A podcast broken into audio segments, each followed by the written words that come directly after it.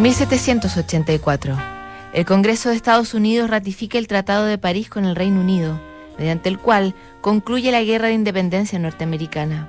Uno de los que empujó la firma de ese tratado fue Benjamin Franklin, científico, diplomático, empresario, escritor y padre fundador de Estados Unidos.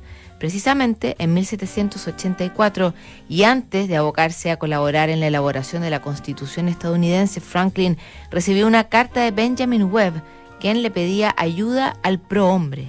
Franklin respondió con lo solicitado y con una idea para continuar ayudando a otros. Pacey, 22 de abril de 1784. Muy señor mío, recibí vuestra carta del 15 del corriente, así como la exposición memorial que la acompaña. El relato que me hacéis de vuestra situación me aflige. Por la presente os adjunto una nota de pago por valor de 10 luises de oro. No es mi intención daros dicha cantidad, sino tan solo prestárosla. Cuando podáis regresar a vuestra patria gozando de buena reputación, sin duda os interesaréis por algún negocio que con el tiempo os permitirá saldar todas vuestras deudas.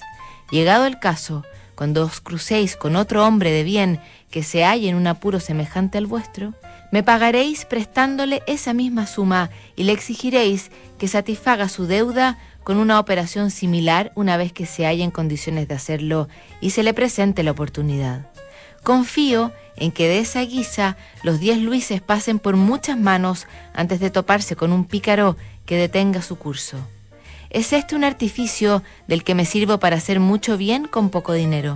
No soy lo bastante adinerado para destinar mucho a buenas obras, de manera que me veo obligado a emplear ardides para obtener con poco el máximo rendimiento con mis mejores deseos de éxito para vuestros propósitos y de prosperidad venidera, vuestro seguro seguidor, Benjamin Franklin.